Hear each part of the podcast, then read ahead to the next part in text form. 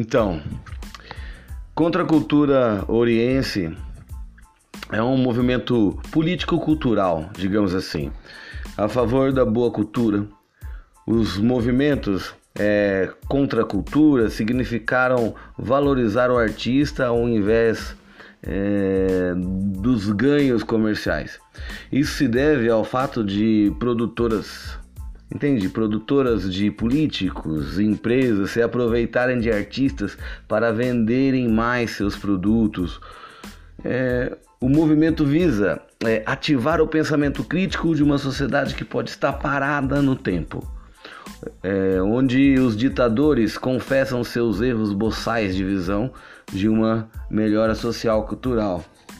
Esse movimento acontece na cidade de Ourinhos, mas ele pode ser é, feito em todas as cidades. Que em todas as cidades existe abuso, abuso contra o artista.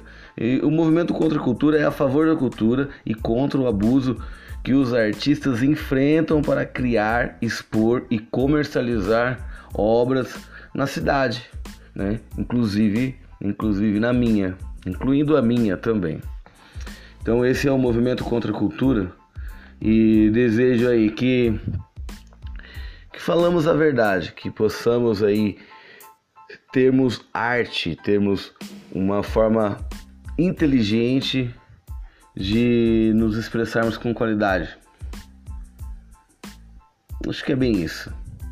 Bom, fica a dica. Eu sou o Fernando de Souza e é isso aí. Eu sou poeta e vamos continuar essa luta aí, porque manobras políticas para enganar leigos é vista como coisa boa.